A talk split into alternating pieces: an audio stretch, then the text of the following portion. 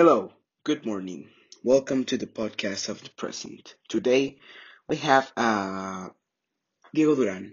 Is um is a person who lives in this city, and we are going to talk about some protests that are in the present, comparing them with the past protests, like the 1968 protest on Tlatelolco.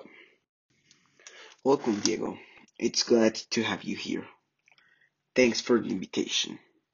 I'm so glad to be here. Well, Diego, tell us about it. What do you think about the protest in the present?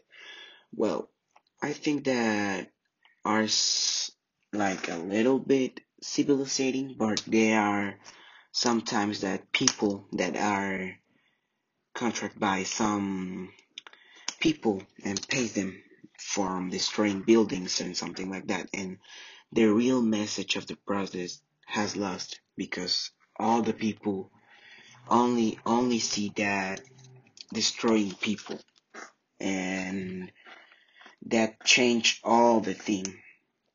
It's not similar by the 1968, but it could be near to them if they would lose control. Interesting what you tell us, Diego. Uh, tell us, tell us more. Okay.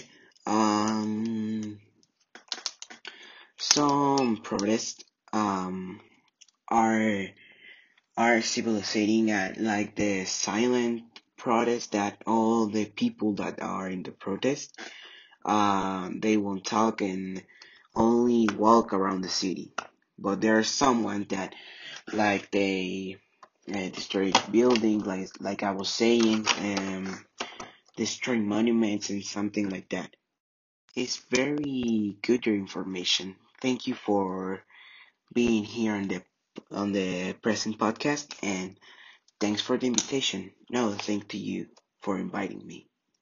Bye bye.